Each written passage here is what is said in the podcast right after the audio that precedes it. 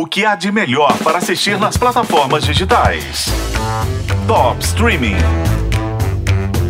Eu não sei se você já viu The Boys, uma série ácida e divertida no Amazon Prime Video, baseada em quadrinhos. The Boys tira sarro da cara dos super-heróis e dos filmes tradicionais em que todo mundo baba neles, em que eles são todos perfeitinhos e tal. Em The Boys, os heróis são versões tabajara de Capitão América, Super-Homem, Mulher Maravilha, Aquaman, The Flash e são os escrotos por trás da fachada de salvadores do mundo. A série fez um sucesso enorme e agora deu cria tá chegando ao Prime Video o spin-off Gen V, que é uma série mais adolescente, porque The Boys definitivamente não é para os mais novos. Em Gen V, jovens com qualquer tipo de poder entram numa faculdade de heróis. Mas não vá pensando na escola do professor Xavier de X-Men, porque nesse universo aqui, os heróis estão muito mais para vilões. A gente já viu em The Boys que a nata dos super-heróis, conhecidos como os Sete, tem por trás uma corporação bilionária que movimenta ações e fatura muito com merchandising, filmes, parques temáticos, redes sociais. Então a Universidade Godolphin treina os estudantes para serem a próxima geração de heróis, lucrativos de preferência. Sei que deve estar pensando em muitas coisas agora. É o lugar certo para mim? Meu lugar é aqui?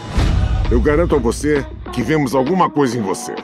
Alguma coisa que nem você mesmo vê, mesmo com visão de raio-x. Meus parabéns e seja bem-vindo à Universidade Godolphin. Os jovens aspirantes têm os seus limites físicos e morais postos à prova enquanto competem pelo topo do ranking estudantil. E, claro, lidam com as mesmas coisas que qualquer um de nós quando entra na faculdade: sexo, drogas, amizades, traições, dificuldades no estudo, enfim. Mas quando o grupo de jovens heróis descobre que há algo sinistro acontecendo na escola, eles são postos à prova para valer. Eles serão os heróis ou os vilões de suas histórias? O que está acontecendo? Tem pessoas más naquela faculdade. Isso é muito maior do que a gente. Nós temos que dar um jeito nisso. É a sua chance de ter poder de verdade.